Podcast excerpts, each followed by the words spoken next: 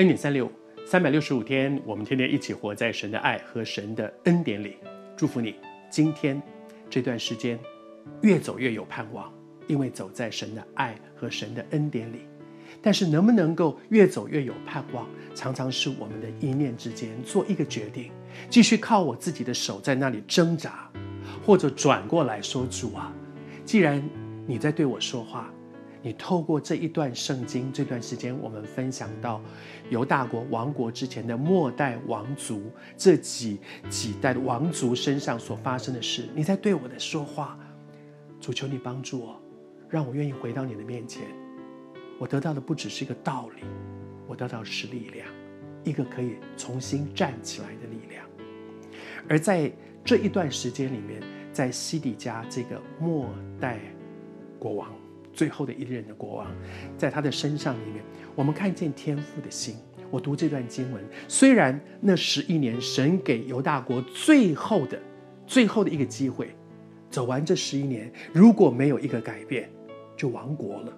在十一年当中，神一直在做一件事。我读给你听，他说：“因为我们的神因为爱惜，不但爱，而且怜惜。”自己的百姓，自己的子民，从早起来差遣他的使者，就是一些先知，去警戒他的百姓。这里面两个字都让我很感动。第一个是说，神爱惜自己的子民。你知道，当我们成为一个属乎神的人，神多珍惜我们。他不但把我们看作他的子民，子民就是老百姓，他把我们看作孩子。你会背主祷文吗？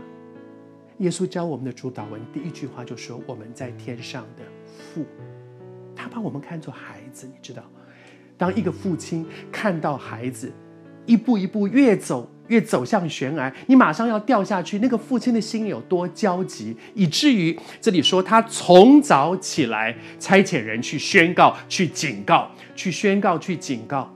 当我读到这里的时候，我就觉得说，有很多的孩子越走越远的时候，那个妈妈在后面一直叫，一直叫，然后孩子只是嫌他啰嗦，你啰嗦，你啰嗦，我要走我自己的路。可是妈妈明明看见他越来越走向悬崖，他快掉下去了。那个妈妈的啰嗦，那个从早起来就是一直念，一直念，一直念。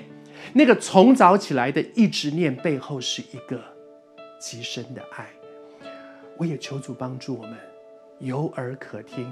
就应当听，求主帮助我们，不是那个任性的儿子说：“妈，你好啰嗦，你不要再讲了，我通通都知道。”可是你都知道，却没有改变呐、求主帮助我们，听得见，而且靠着神的恩典，有一个顺服的心，说：“主，我不但需要听到你叫我，而且我要经历你给我力量，让我不是硬着景象，让我靠着你的恩典可以有一个回转。”